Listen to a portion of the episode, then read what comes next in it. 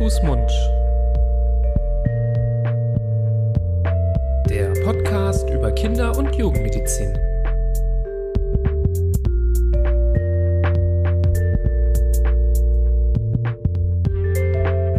Hallo und herzlich willkommen zu einer neuen Folge von Hand, Fuß, Mund, eurem Podcast über Kinder- und Jugendmedizin. Es begrüßen euch an den Mikrofonen, ja, wie eigentlich immer, der liebe Florian Barbour. Hallo, Nibras. Hallo Florian, ich bin Nibras Nami.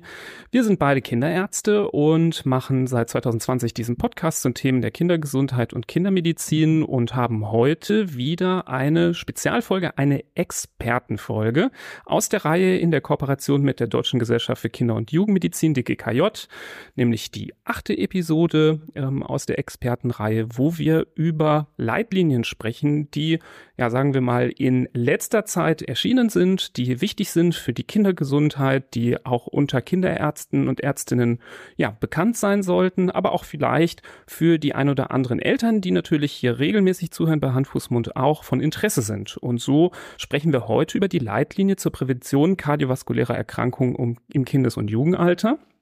Und wie äh, die Hörerinnen und Hörer das ja auch gewohnt sind bei unseren Expertenfolgen, sind wir nicht alleine, sondern haben in der Regel einen Gast oder eine Gästin aus dem Autorenteam dieser Leitlinie. Und so ist das heute. Und deswegen dürfen wir begrüßen Professor Dr. Robert Dalla-Pozza aus München. Hallo.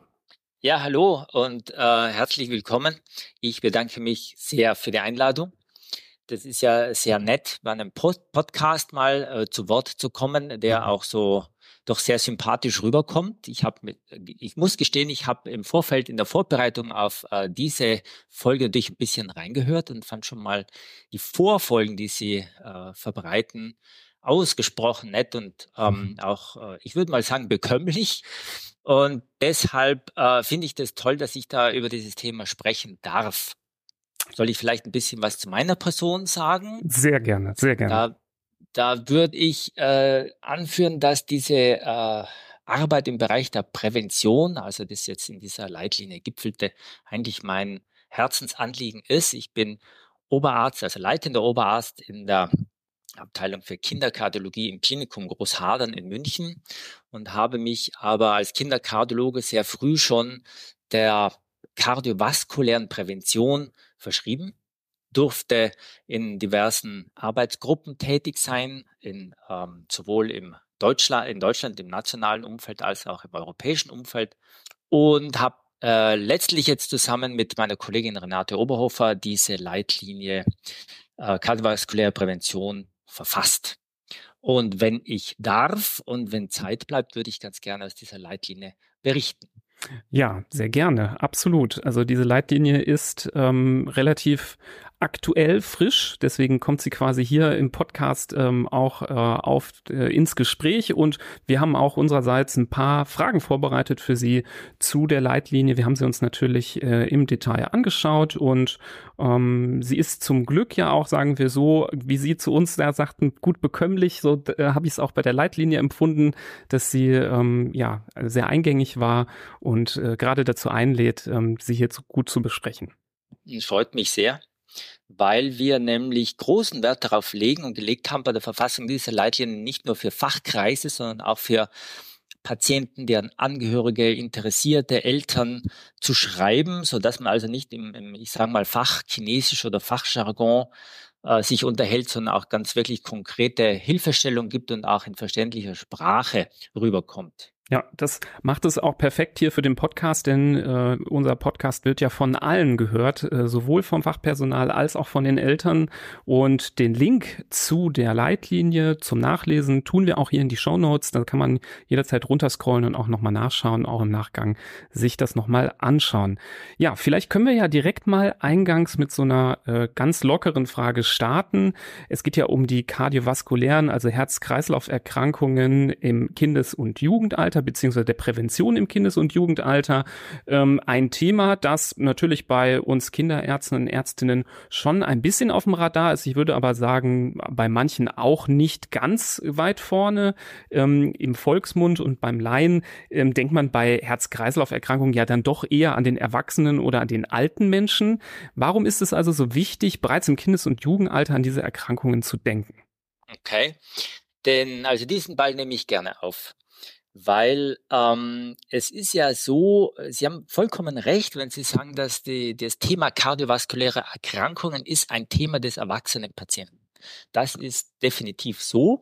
Leider als eine, eine sehr häufige Erkrankungs-, durchaus auch Todesursache.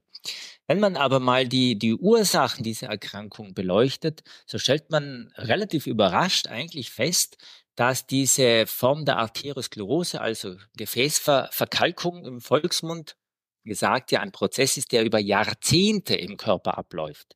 Es ist also nicht so, dass man mit, keine Ahnung, 55 einen Herzinfarkt bekommt, also Myokardinfarkt und dann muss man alles dagegen tun und danach super gesund leben, sondern dieser Herzinfarkt ist meist, meist sage ich, die Folge einer Entwicklung, die bereits im Kindes- und Jugendalter begonnen hat, nämlich einer schleichenden arteriosklerotischen Veränderung der Gefäßwände.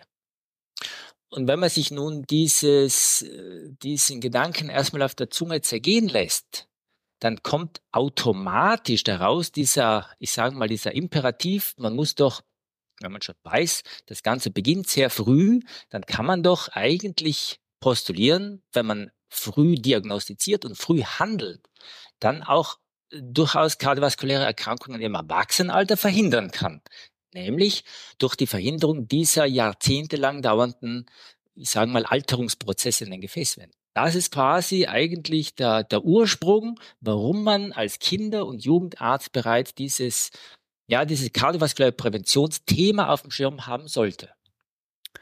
Ja, finde ich schon einen unglaublich spannenden Einstieg, weil es zeigt, dass diese Leitlinie und dieses Thema jetzt nicht nur nicht, auch nicht nur die Kinder angeht, sondern eigentlich auch alle Erwachsenen, weil ja offensichtlich schon in der Kindheit in gewisser Weise dafür äh, unbeabsichtigt gesorgt worden ist, dass es am Endeffekt zu dieser Atherosklerose und zu diesen kardiovaskulären Erkrankungen kommt. Ähm, und die Parallelen, die haben Sie schon so ein bisschen skizziert oder die, die beiden Arten der Erkrankung, nämlich das eine im Erwachsenenalter, das andere im Kindesalter. Wenn wir jetzt daran denken, wie wir frühestmöglich erkennen können, dass ein Patient das Risiko trägt für die Entwicklung einer derartigen Erkrankung, woran können wir uns denn da orientieren oder wo können wir uns daran halten, wenn es um die Identifikation von diesen Risikofaktoren geht. Gibt es da überhaupt im Kindesalter schon etwas, wo man sagt, okay, wenn man das und das aufweist, dann steigt das Risiko für kardiovaskuläre Erkrankungen? Ja, das, das gibt's, äh, gibt's schon. Also es gibt natürlich einige auch chronische Erkrankungen, die im Kindesalter beginnen, da beispielsweise metabolische Erkrankungen oder auch arterielle Hypertonie, also Bluthochdruck, Übergewicht. Das sind so klassische, sagen wir mal, Risikokonstellationen. Es gibt auch zum Beispiel Patienten mit chronischen Erkrankungen wie äh, onkologischen Krank Erkrankungen, also nach Chemotherapie beispielsweise für eine Leukämie. Das sind so, ich würde mal sagen, handfeste Risikokonstellationen, wo man bereits absehen kann, dass dieser, dieses Kind, dieser Jugendliche dann sicherlich auch im weiteren Leben weiter betreut werden sollte in kardiovaskulärer Hinsicht. Es gibt dann aber natürlich auch eine Reihe bei, ich sage mal, vermeintlich gesunden Kindern, wenn man da in die, Tiefe steigt, wenn man da quasi bestimmte diagnostische Verfahren anwendet, die jetzt nicht kompliziert sind, dann kann man durchaus schon auch in sehr frühen Stadien äh, ganz leichte Veränderungen der Gefäße feststellen, entweder da der Gefäßstruktur oder der Gefäßelastizität. Das sind vielleicht nur, nur leichte Veränderungen, aber wir wollen ja gerade, ich würde mal sagen, das Übel an der Wurzel packen. Wir wollen ja zu Beginn gegensteuern, weil zu Beginn gegensteuern bedeutet mit relativ geringem Aufwand bereits eine spätere Erkrankung vielleicht sogar verhindern. Wenn ich jetzt da vielleicht noch äh, ein bisschen ins Detail gehen darf, da äh, eines der fast gebräuchlichsten diagnostischen Verfahren ist ja der, der Ultraschall der Halsgefäße. Ist relativ einfach zu machen, tut nicht weh, dauert vielleicht zehn Minuten. Man macht da quasi ein Ultraschallbild der zwei Halsschlagadern, der Arterie carotides. Da kann man, das, da befinden wir uns im Millimeterbereich, die Gefäßwanddicke messen. Das hat im Fachjargon den Begriff der Intima Media Dicke. Das wissen wir nun wirklich ganz genau, dass diese Intima Media Dicke so quasi repräsentativ für die Gefäßgesundheit des Patienten ist. Ist also das, die Dicke der Halsschlagaderwand, Intima Mediadicke, zu hoch, ist die zu dick, dann müssen wir daraus schließen, dass es auch um die Gefäßgesundheit dieses Patienten oder dieses Kindes nicht so gut bestellt ist. Mhm. Kann auch dann noch die Elastizität messen mit allerdings etwas aufwendigeren Verfahren. Äh, Stichwort ist jetzt Pulswellen, Geschwindigkeit beispielsweise, kennt man vom Erwachsenen her. Da geht es einfach darum, wie schnell die Pulswelle, die ja vom Herzen generiert wird, durch die Systole, durch die Austreibungsphase des Herzens, wie schnell die sich im Körper verbreitet. Man weiß, je schneller die läuft, desto starrer muss das Rohr sein, also die Arterie, durch die sie läuft, desto weniger elastisch, also desto mehr verhärtet ist da schon das Gefäßsystem. Das sind jetzt mal so zwei, würde ich mal sagen, Wald- und Wiesenparameter, die wir gerne verwenden, um so einen ersten Eindruck der Gefäßgesundheit oder der Situation des kardiovaskulären Systems eines Kindes oder eines Jugendlichen zu gewinnen. Mhm. Äh, nur um das klarzumachen für alle Hörerinnen und Hörer, das wären Untersuchungen, die beim Kinderkardiologen durchgeführt werden? Das ist korrekt. Es ist auch äh, tatsächlich so, dass nicht alle Kinderkardiologen diese Untersuchungen anbieten können ähm, ist zum einen dem geschuldet, dass äh, vielleicht die operativen Voraussetzungen nicht vorhanden sind. Zum anderen vielleicht auch, dass äh, die persönliche Expertise noch nicht so vorhanden ist, äh, wird aber dann in der Regel eigentlich von uns, ich sage mal, von äh, Hochschulambulanzen oder etc. abgedeckt. Sodass also, wenn der Verdacht besteht, da könnte was sein, dann wird, werden diese Untersuchungen definitiv im ambulanten Bereich angeboten werden. Mhm. Und ab welchem Alter kann man da Veränderungen sehen oder möglicherweise erwarten bei ja, sub, genau, super Frage. Ja, also so ab sechs Jahren kann man es eigentlich mhm. erwarten. Also es gibt ja, es gibt ja aus dieser berühmten Bogalusa Heart Study, die ja in den USA äh, durchgeführt wurde und über 30 Jahre lang eine Bevölkerungsgruppe sehr engmaschig verfolgt hatte, und aus dieser Hasta, die wissen wir, dass eigentlich bei Zweijährigen bereits so ganz leichte Gefäßveränderungen schon mal beginnen. Das ist natürlich manchmal auch einfach ein, eine physiologische Alterung der Gefäße. Aber wenn dann, ich sage immer, wenn dann irgendwelche kardiovaskulären Risikofaktoren noch hinzukommen, dann sind das alles so kleine Hämmerchen, die auf die Gefäßwände klopfen, mit dem Ergebnis, dass irgendwann mal eine gewisse Verkalkungstendenz entsteht. Also je früher desto, desto äh, leichter zu entdecken und desto leichter auch zu behandeln. Ganz wichtig. Mhm. Können Sie vielleicht noch sagen, was wären denn, sagen wir mal, so klassische Fälle, Patienten, wo Sie sagen, hm, da mache ich mir vielleicht Sorgen, hier sollten wir diese Untersuchungen doch mal durchführen, um beurteilen zu können, ja, wie weit das fortgeschritten ist oder ob überhaupt schon Veränderungen auch zu erkennen sind. Also nur damit auch, ja, Kolleginnen und Kollegen, die vielleicht jetzt an den ein oder anderen Patienten oder Patientin denken im Alltag, ähm, was wären das denn für Kinder? Da ähm, kann ich jetzt mal eine, ja, einfach ganz eine praktische Beobachtung aus meiner Ambulanz berichten. Kürzlich vorgestellt eine 16-jährige Patientin, Mädchen, Teenager, Körpergewicht 120 Kilogramm, wird vorgestellt mit einem Blutdruck von 160 Millimetern Hg, also Bluthochdruck. Konkrete Fragestellung an mich, ja bitte behandeln. Und äh, das ist so eine Konstellation, wo ich sagen muss, na ja, da habe ich also eigentlich schon mal zwei sehr ausgeprägte Risikofaktoren ähm, bei diesem Mädchen vorhanden. Zum einen der Bluthochdruck, die arterielle Hypertonie, das ist der stärkste einzelne, also singuläre Risikofaktor für eine Arteriosklerose, plus das Übergewicht. Und ich sehe dann diese Patientin nicht als, ja, das ist eine Patientin mit Bluthochdruck, die kommt zu mir als Kinderkardiologe, da gebe ich jetzt, keine Ahnung, ACE-Hämmer und dann ist alles gut, sondern ich sehe die als Gefäßpatientin. Das ist, diese Patientin muss ich umfassend betreuen. Da muss ich rein, muss ich sagen, ja, ich behandle auch deinen Blutdruck. Aber ich muss auch mit dir gemeinsam an deinem Übergewicht arbeiten weil diese gesamten Risikofaktoren, die wir ja so kennen, wie äh, Diabetes mellitus oder zum Beispiel auch Hyperlipidemie, also zu hohe Blutfette, genauso wie eben auch die körperliche Inaktivität, genauso wie auch eben das Übergewicht, das spielt alles rein, das beeinflusst sich alles gegenseitig und in der Summe entsteht bei dieser 16-jährigen Patientin konkret ein sehr hohes Risiko für spätere kardiovaskuläre Erkrankungen. Das ist also jetzt mal so ja konkret an einer Patientin dargestellt, wie wir das sehen. Das ist also eine, eine Summe von einzelnen Risikofaktoren, die sich aber gegenseitig beeinflussen, die dann aber wiederum auf allen möglichen und unmöglichen pathophysiologischen Wegen dazu führen, dass diese äh, Arteriosklerose, die Gefäßverkalkung entsteht. Also ich will darauf hinaus, dass die klassischen kardiovaskulären Risikofaktoren, die das Erwachsenenalter betreffen, die wir alle kennen, Rauchen, äh, Übergewicht, Bluthochdruck und äh, auch Diabetes, also Glukoseintoleranz etc., dass die auch schon für das Kindesalter zutreffen können. Mhm. Genau, das ist ja das, äh, was, sagen wir mal, viele natürlich auch kennen. Ich glaube, für viele ist aber auch neu, dass eben diese Aspekte schon in der Kindheit solche, ähm, ja, Schäden und Abnutzungserscheinungen hinterlassen können, die sie dann ab dem sechsten Lebensjahr wirklich auch äh, finden können. Ähm, diagnostisch, das ist wirklich genau. äh, extrem spannend. Genau, und da möchte ich vielleicht noch ergänzend darauf hinweisen, dass wir mittlerweile für viele verschiedene äh, Parameter, die wir bestimmen, um jetzt das kardiovaskuläre Risiko eines Patienten zu bestimmen, beispielsweise Blutdruck, gibt es ja mittlerweile auch Perzentilen, also altersentsprechende Normwerte für das Kindesalter.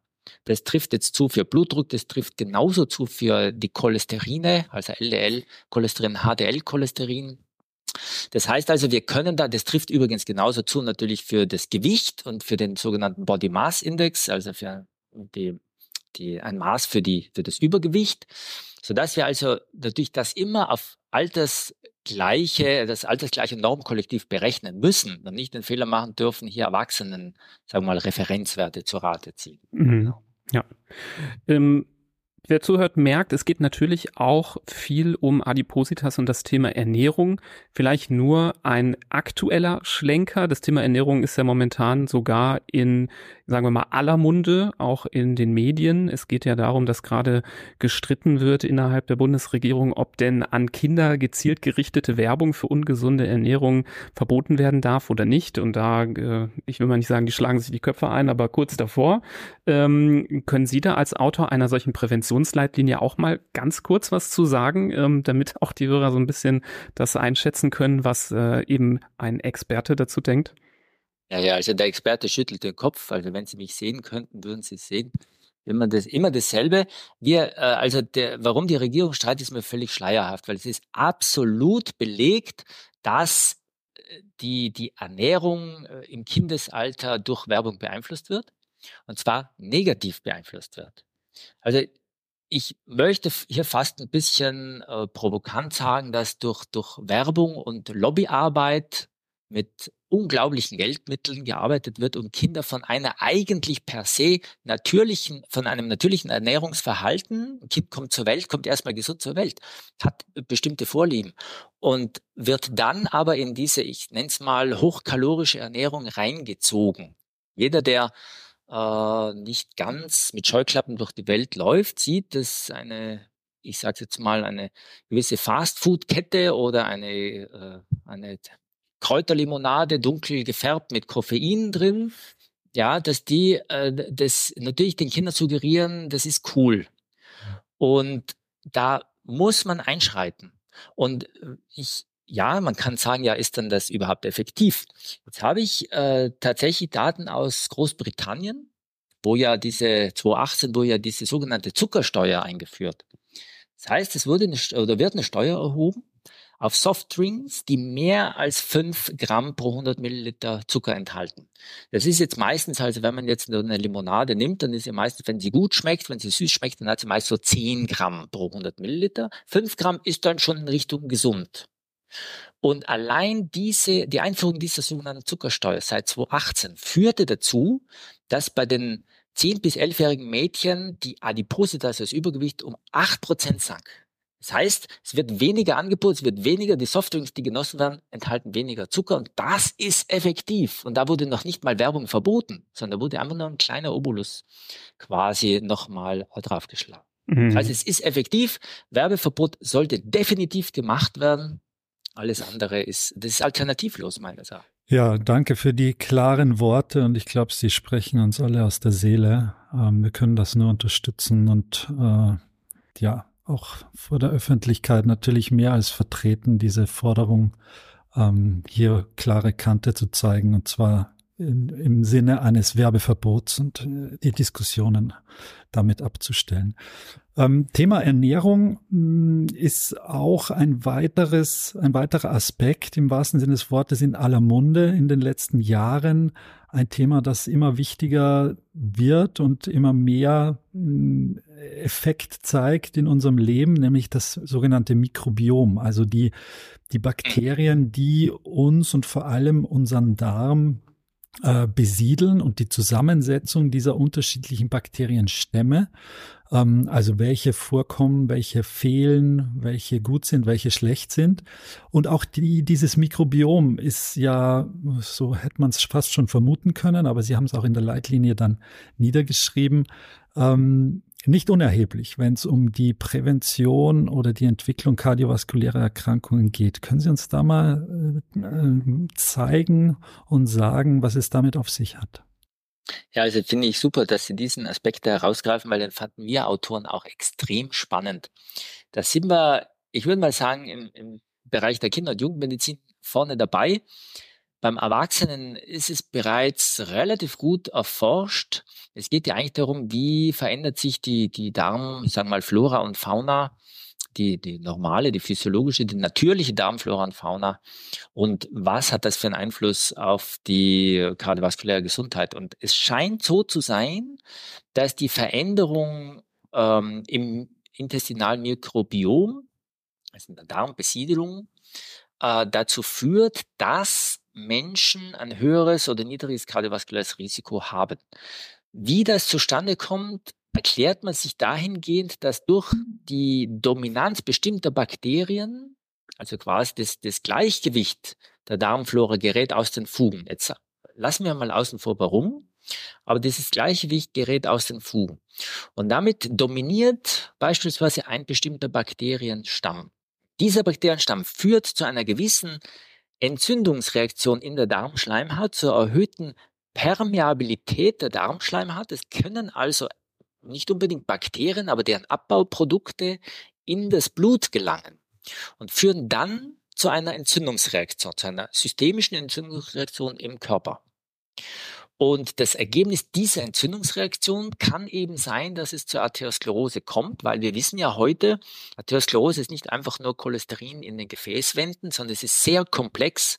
Das sind Makrophagen, also weiße Blutkörperchen, die wandern da aus dem Blut in die Gefäßwände, die produzieren ihrerseits wieder verschiedene Botenstoffe, die andere weiße Blutkörperchen anlocken, die futtern sich, sage ich mal ganz salopp, mit Cholesterin voll, werden zu sogenannten Schaumzellen, dann entsteht irgendwann mal sogenanntes Plaque, also eine Ansammlung von Cholesterin. Und es scheint so zu sein, dass das die Veränderung des intestinalen Mikrobioms hier eine große Rolle spielt. Und warum das spannend ist, ist, weil das vielleicht ähm, es wird in manchen Artikeln auch so als der Missing Link bezeichnet. Es könnte sein, dass praktisch so diese bisher noch unbekannte Verbindung zwischen äh, gesunde Ernährung oder ungesunde Ernährung und arteriosklerotischen Veränderungen ähm, sein kann. Hochspannend. Mhm. Ja, das ist nochmal so ein äh, Kapitelchen, was wahrscheinlich nochmal in zukünftigen Leitlinien noch größer wird, je mehr Erkenntnisse da sind. Aber ähm, wir fanden es, wie gesagt, auch sehr spannend, dass das hier schon mal vorkam und sicherlich auch eben nicht äh, von der Ernährung äh, getrennt ist, sondern damit einhergeht. Und ähm, ja, man sich vorstellen kann, wenn man da äh, Zucker, Zucker, Zucker drauf gibt ähm, auf das Mikrobiom, dass es sich eben äh, zu Ungunsten der äh, Balance entwickelt Richtig. mit der Zeit. Richtig, genau. Oder anders äh, ausgedrückt, es besteht ja im Rahmen der Mittelmeerdiät, wird ja eigentlich empfohlen, jeden Tag so eine Handvoll Nüsse zu sich zu nehmen. E, eigentlich egal welche Nüsse übrigens. Aber sagen wir mal Nüsse. Und da wurde tatsächlich untersucht, dass oder bewiesen, dass die äh, tägliche, der tägliche Verzehr von Nüssen in einer bestimmten Menge dazu führt, dass das intestinale Mikrobiom wieder quasi ins Gleichgewicht kommt. Ja, das scheint also wirklich so auch durchaus kausaler Zusammenhang zu herrschen, dass man dieses intestinale Mikrobiom jetzt wirklich gezielt therapeutisch beeinflusst. Ich glaube, da sind wir im Kindes- und Jugendalter noch weit weg davon. Das, äh, glaube ich, ist noch ein bisschen früh. Aber man beginnt zu verstehen, wie diese einzelnen, ich sage mal, Zahnrädchen ineinander greifen können, um ein gestörtes Gleichgewicht auch wieder herzustellen. Das ist ja eigentlich das Wichtigste. Was tue ich denn gegen eine äh, arteriosklerotische Veränderung beispielsweise? Mhm. Ich würde gerne noch auf einen Aspekt äh, kommen, den Sie auch in der Leitlinie beleuchten, der auch enorm spannend ist, der jetzt vielleicht auch viele Hörerinnen und Hörer auch überrascht, denn ähm, Sie schreiben auch, dass erste Zusammenhänge zwischen ja, kardiovaskulären Erkrankungen oder dem Risiko solcher Erkrankungen später im Leben zu bekommen bereits bestehen ähm, mit der äh, Schwangerschaft ähm, des Menschen. Also jetzt nicht auf die mhm. Mutter, auf die Schwangere bezogen, sondern wirklich auf äh, das ungeborene und später kurz darauf geborene Kind, ähm, dass bereits hier solche Zusammenhänge ja genutzt werden können für die Prävention. Ähm, können Sie das noch ein bisschen genauer erläutern, welche Evidenz da ähm, im Genauen vorliegt und was Mütter denn, so, sofern es ihnen natürlich möglich ist, ähm, dort für ihr Kind tun können? Mhm, also es war ja initial auch äh, erstmal umstritten, dann aber doch irgendwann auch akzeptiert. Äh, das nennt sich ja die sogenannte Barker-Hypothese, dass nämlich der beobachtet wurde, dass äh, extrem leichtgewichtige Neugeborene, als sogenannte SGA-Kinder, Small for Gestational Age, Kinder, die also zur Welt kamen, im späteren Leben dann als Erwachsene deutlich erhöhte äh, Zeichen kardiovaskulärer Erkrankungen aufwiesen. Und das war, konnte man irgendwie nicht verstehen. Dann untersuchte man das näher und kam drauf, dass häufig diese äh, leichtgewichtigen Kinder, SGA-Kinder, dann im Verlauf äh, deutlich sehr gepäppelt wurden, damit sie quasi ein Gewicht aufholten. Dann dachte man, ja gut, das wird die hypokalorische Ernährung im Kleinkindesalter sein, die diese Kinder dann später zu Gefäßpatienten macht. War aber auch nicht ganz so. Mittlerweile ist man der Meinung, dass es durchaus intrauterin, also vorgeburtliche Veränderungen gibt, die ähm, auf welchem Wege auch immer, man versteht nicht genau die Interaktion zwischen Mutter und Kind vor Geburt. Beispielsweise auch, dass die, die äh, bestimmte Gene an- und ausgeschaltet werden, die später dazu führen, dass dann ähm, kardiovaskuläre Erkrankungen entstehen. Das bedeutet nicht, dass die Kinder einen Gendefekt haben, nur dass man hat ja äh, eine Unmenge an Genen, die äh, die meisten werden ja gar nicht benutzt. Wie die Gene selbst aber verwendet werden, entscheidet ja der Körper selber durch verschiedene Strukturänderungen. Es scheint so zu sein, das Stichwort ist da DNA-Histon-Acetylierung beispielsweise, also die, die Struktur der DNA selbst wird verändert. So kommt es dazu, dass dann quasi, ich würde mal sagen, so pro atherosklerotische Gene mehr aktiviert werden als andere. Haben wir übrigens auch äh, äh, Bereich der, also ist bewiesen für Mütter, die in der Schwangerschaft übergewichtig wurden oder bereits waren, also deutlich mehr Gewichtszunahme zeigten als die üblichen, ich sage mal 12 Kilogramm ähm, während der Schwangerschaft. Und es scheint auch so zu sein, dass dies, und das können wir noch nicht so ganz erklären, für, äh, wir nennen es immer nicht romantisch gezeugte Kinder zutrifft, also sprich Kinder, die also äh, mittels äh, gängiger, ich sage mal, Befruchtungsmethoden gezeugt wurden, dass es für die auch zutrifft. Und das ist etwas, was uns noch überhaupt nicht erklärt. Da müssen wir passen. Also da gibt es noch keine, sagen wir mal, kausalen Ansatz, das irgendwie zu verstehen. Äh, diese Kinder sind ja dann quasi, äh, weisen ja komplett anderes Erbgut auf als die, äh, als das der Mutter. Trotzdem scheinen diese Kinder zumindest im frühen Erwachsenenalter dann doch auch Zeichen, zum Beispiel der Hypertonie zu haben. Jetzt ist es natürlich so, wir verstehen nicht genau, wie Mutter und Kind oder ungeborenes Kind interagieren. Was wir aber definitiv daraus ableiten können, ist, was die Mutter tun kann, damit das Kind ein möglichst, ich würde mal sagen, perfektes und niedriges kardiovaskuläres Risiko hat. Und da muss man einfach sagen, auf eine gewisse äh, Gewichtszunahme achten, also nicht zu viel Gewicht zuzulegen, dann auch durchaus äh, aktiven Lebensstil während der Schwangerschaft zu pflegen. Das ist also so ein, würde mal sagen, so eine Art Game Changer. Aktiver Lebensstil während der Schwangerschaft ist wichtig. Moderate Aktivität muss jetzt kein, kein Fitnessstudio sein, ist wichtig. Und nach der Geburt ist definitiv das äh, gute alte Stillen Wichtig, vollstillen möglichst lange, länger als drei Monate. Es gibt auch Evidenz, dass das kardioprotektiv wirkt oder mit Beikost länger als sechs Monate. Es wären so in, sagen wir mal, in drei Sätzen, was man dagegen tun kann, dass das Kind ein erhöhtes Kardiovaskuläres Risiko hat. Hm. Ja, man merkt schon an unserer teilweise eher vorsichtigen Formulierung, dass es natürlich in der Schwangerschaft und auch in der Stillzeit nicht, dass nicht immer alles möglich ist, dass man da auch nicht nur mit erhobenem Zeigefinger äh, sagen kann, was alles gemacht werden muss ähm, zum bestmöglichen Outcome, weil manche Dinge sind halt dann irgendwie einfach auch nicht möglich. Das ist aber ein fließender genau. Übergang genau. zu dem, was Sie worüber sie auch äh, was verloren haben, nämlich der Lebensstil, der schon in der Schwangerschaft offensichtlich der Lebensstil der Schwangeren da einen Einfluss hat auf das spätere Risiko. Wenn das Kind dann auf der Welt ist, wird es vielleicht etwas leichter, da ähm, Handhabe zu haben, weil man mehr steuern kann, mehr eingreifen kann da kommt es auch ganz viel auf den Lebensstil des Kindes an. Und die Leitlinie, ja, die Leitlinie zeigt ja nicht nur mit erhobenem Zeigefinger, was alles äh, schlecht laufen kann, sondern, und das ist ja die große Stärke auch davon, was man tun kann, damit man diese Erkrankungen möglichst gar nicht auftreten lassen kann. Was sind denn die Lebensstilempfehlungen, die Sie ausgearbeitet haben und hier auch allen Hörerinnen und Hörern und auch den Kolleginnen und Kollegen an die Hand geben können.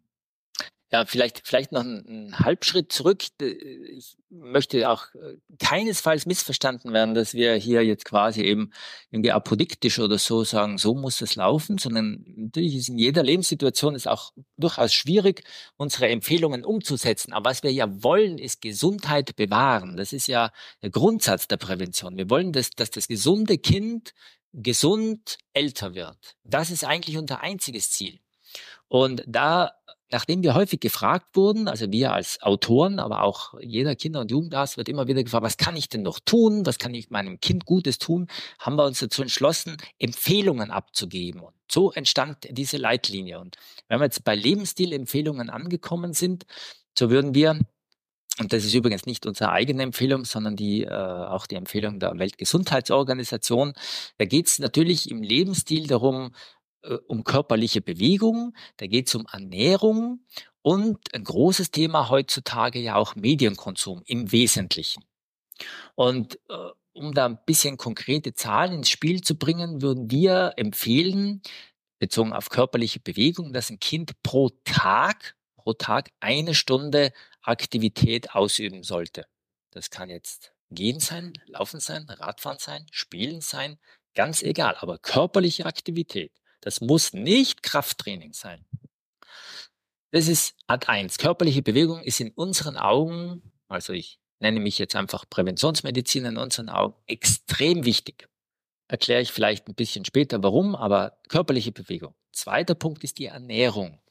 Die Ernährung sollte der wirklich hinreichend bekannten Mittelmeerdiät folgen.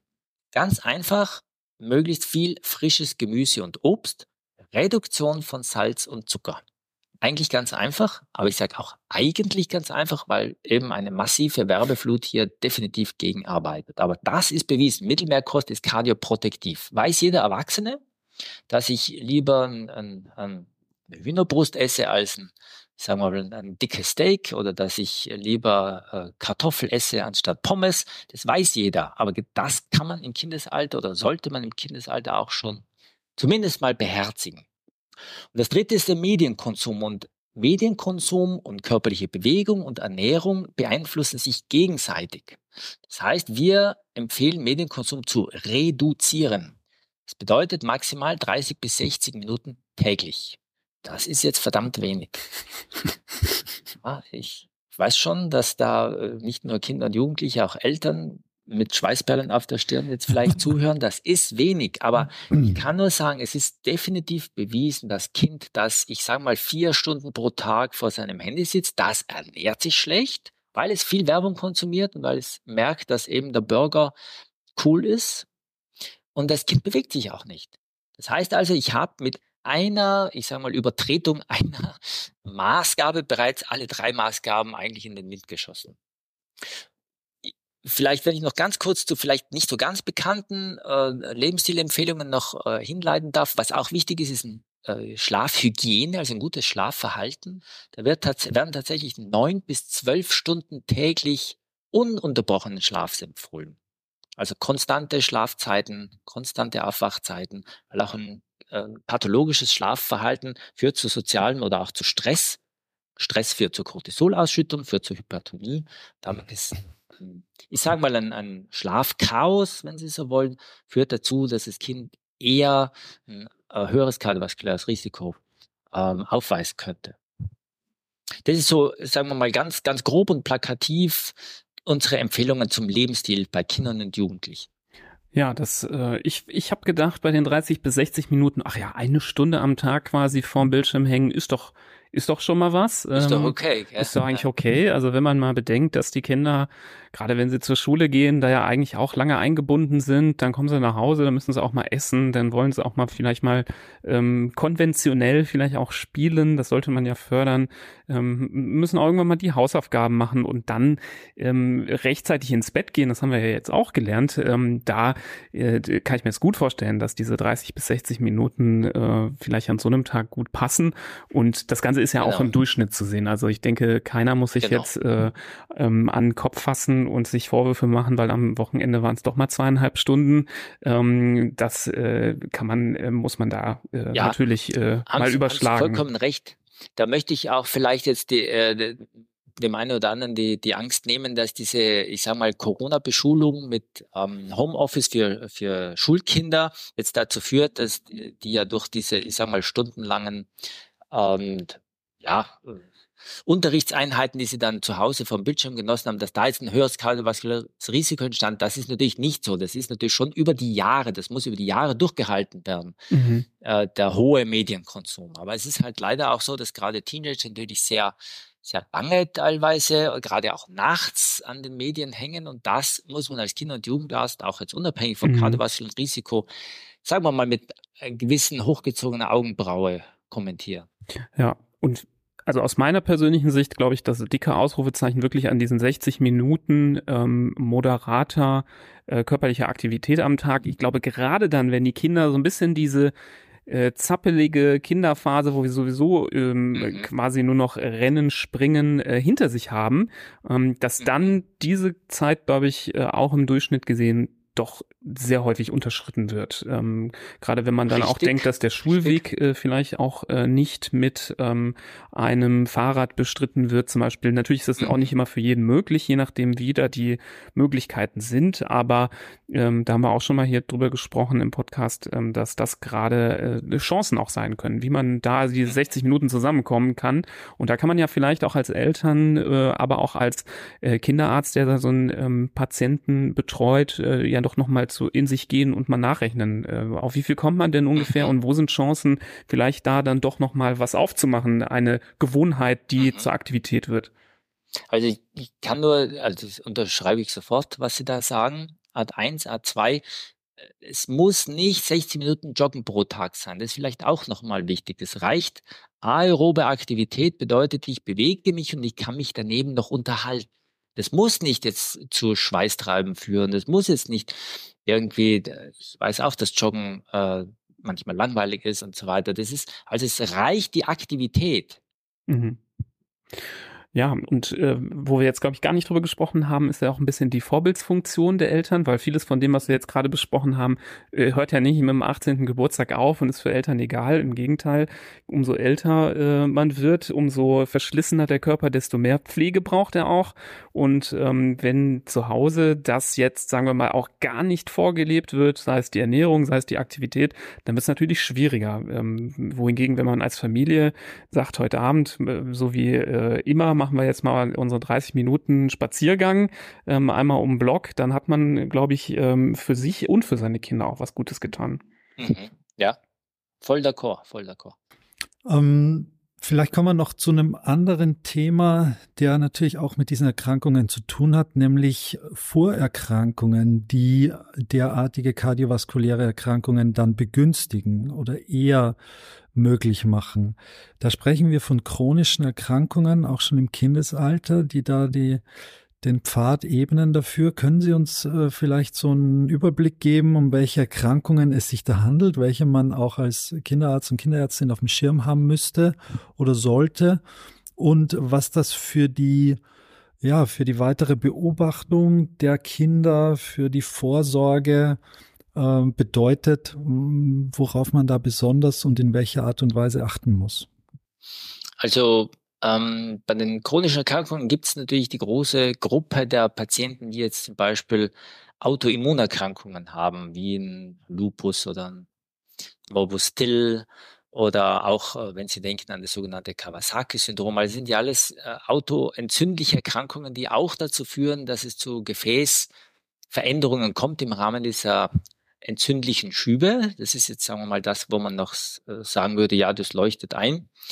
Ähm, die äh, Patienten gehören, und das ist, sollte vielleicht die Message sein, doch in regelmäßigen Abständen, auch dann im jungen Erwachsenenalter, noch in die, ich würde mal sagen, kinderkardiologische Praxis, weil man da häufig auch einen Herzultraschall macht oder einen Gefäßultraschall. Was ein ähm, bisschen äh, neu ist, ist die Thematik der Kinder eben nach onkologischen Erkrankungen. Da sind wir eigentlich jetzt dabei, äh, eine Stellungnahme zu erarbeiten mit äh, der DGKJ, der Deutschen Gesellschaft für Kinder- und Jugendmedizin, weil wir doch sehen, dass man eigentlich so ungefähr jeder achte Patient, der also ein, äh, Tumor oder vor allem Leukämie im Kindesalter sehr gut behandelt bekommen hat und natürlich überlebt hat und länger lebt. Aber nach 30 Jahren ist halt jeder achte Patient dann doch irgendwie ein Herzpatient im Sinne, dass er an irgendwelchen, ich sage mal, Zipperlein äh, im, im Bereich des Herz-Kreislauf-Systems leidet, ob jetzt Bluthochdruck oder durchaus auch mal eine Herzschwäche als Herzinsuffizienz. Da fühlen wir uns schon ein bisschen dazu äh, berufen, als Kinder- und Jugendärzte, wie auch Kinderkardiologen, dass wir da eben sagen, ja, die Patienten, die also eine bestimmte Form der Chemotherapie bekommen haben, Stichwort Anthrazykline, in Verbindung mit Bestrahlung, das scheint das höhere Risiko zu implizieren, sollten in regelmäßigen Abständen gesehen werden. Das kann man jetzt natürlich in fünfjährigen Abständen machen, aber die sollten auf keinen Fall verloren gehen. Das ist vielleicht auch noch so ein, so ein Punkt, wo man einhaken muss, weil häufig die, die Kinder- und Jugendärzte, da wir Kinderkardiologen die Patienten bis, bis 16 oder 18 Jahre betreuen, dann gibt es so einen Gap. Und Gap bedeutet aber leider oft, dass die Patienten dann äh, erstmal keinen Bock haben, mehr zum Arzt zu gehen, aber dass dann auch der Erwachsenenkardiologe oder Erwachseneninternist sie nicht abholt. Muss man auch so ein bisschen äh, daran arbeiten, dass die Patienten also dann, Stichwort Transition, von einer, ich sage mal, Ärztegruppe der Kinderärzte an die Gruppe der Erwachsenenärzte übergeben wird. Das heißt also, Stichwort ist hier wirklich auch die, der nahtlose Übergang, äh, der, auch der Kontrollen. Und dann gibt es natürlich Kinder mit chronischen Erkrankungen, beispielsweise im Bereich der Fettstoffwechselstörungen oder auch Kinder mit Diabetes. Da ist es definitiv so, dass wir zwei jährliche Kontrollen empfehlen, sowohl jetzt der Gefäßwände, also richtig Gefäßultraschall und auch durchaus des äh, Blutdrucks weil wir wissen, dass natürlich allein der Diagnose des Diabetes oder die Diagnose beispielsweise der Hypercholesterinämie ein gewisses Risiko in sich birgt, im späteren Leben dann auch an, an Herz-Kreislauf-Erkrankungen äh, zu leiden. Ja, Super, das ist ein sehr guter Überblick, den äh, sich alle merken sollten, die gerade behandeln ähm, im niedergelassenen Bereich, ob da nicht doch mal der ein oder andere Patient auf dem Radar der Praxis ist, ähm, der durchaus mal in die Kardiologie ja geschickt werden sollte zur Routinekontrolle. Ähm, wie Sie sagten, das sind halt eben die äh, Probleme manchmal der Versorgung, wenn es den Kindern dann gut geht, wenn dann die ja Problematik ähm, abgeklungen ist, wenn die Krebserkrankung äh, zum Glück besiegt wurde, dann ähm, geraten solche Dinge manchmal so ein bisschen ins äh, Hinterzimmer und sollten da mal wieder rausgeholt werden. Deswegen ähm, die Betonung nochmal gerne da in die Leitlinie zu gucken, die wir verlinken und eben auch hier ähm, der Aspekt angesprochen worden. Ähm, ganz zum Schluss vielleicht, bevor wir äh, zum Ende kommen, würde ich gern nochmal auf die von Ihnen in der Leitlinie erwähnten Präventions- und Beratungsprogramme ähm, eingehen. Sie haben da in der Leitlinie jetzt keine ganz konkreten Angaben gemacht, weil sie gesagt haben, das wird hier den Rahmen sprengen. Es gibt einfach unglaublich viele. Vielleicht kann man aber doch nochmal äh, beleuchten, welche Rolle die denn überhaupt spielen. Sie sind ja da auch ähm, ähm, in der Evidenz äh, gut ähm, belesen. Gibt es da denn auch ähm, Hinweise dafür, dass diese Programme, dieses Angebot auch die Situation wirklich verbessert? Ähm, da kann, da fange ich gleich mit dem letzten Teil Ihrer Frage an. Und das ist so, ich, wie gesagt, ich habe relativ viel über diese sogenannte Halsgefäßdoppler, ja, Intima Mediatic-Darstellung äh, geforscht.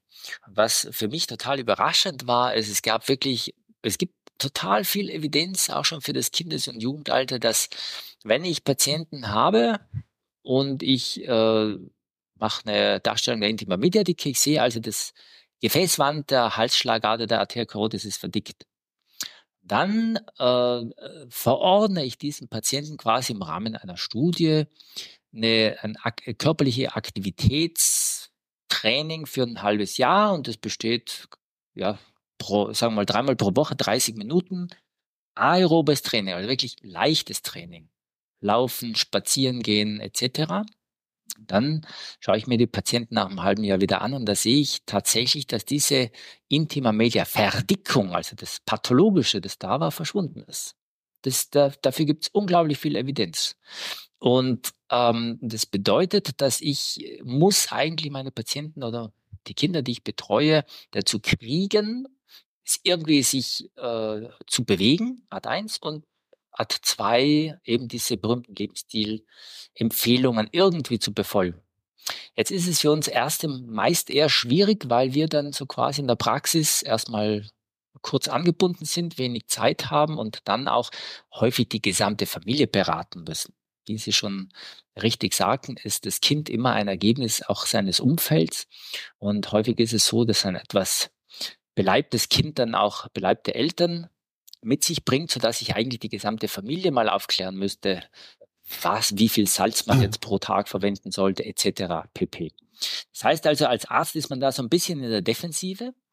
Und ähm, was äh, überraschend für uns war als Autoren der Leitlinie, dass eben viele Krankenkassen, nennen sich ja auch jetzt Gesundheitskassen, nicht Krankenkassen, hier schon mal Programme anbieten, auch für Familien, also Beratungsprogramme. Ist leider aber schon immer noch so, dass die Familien aktiv auf die Kasse zugehen müssen. Wir werden also nicht abgeholt, sondern man muss da wirklich aktiv bei der Kasse nachfragen. Aber man kann natürlich als Arzt oder Ärztin auch die, die Familien dazu ermuntern, bei ihrer Kasse mal nach so einem Programm zu fragen. Das ist eine Möglichkeit. Die zweite Möglichkeit ist, dass sehr viele lokale Sportvereine mittlerweile auch nicht nur Fußballgruppen mit, mit Wettkampftraining anbieten, sondern auch einfach Bewegungstherapie oder mal freier Sport anbieten. Das ist also auch eine sehr, ähm, ich würde mal sagen, attraktive und in, gerade auch in der Fläche wirksame Maßnahme. Und wo wir so ein bisschen un, unsere Probleme haben als, als Autoren der Leitlinie ist Schulsport. Da ist es leider so, also ich bin Vater von zwei Söhnen, die jetzt äh, immerhin das bayerische Bildungssystem genossen haben.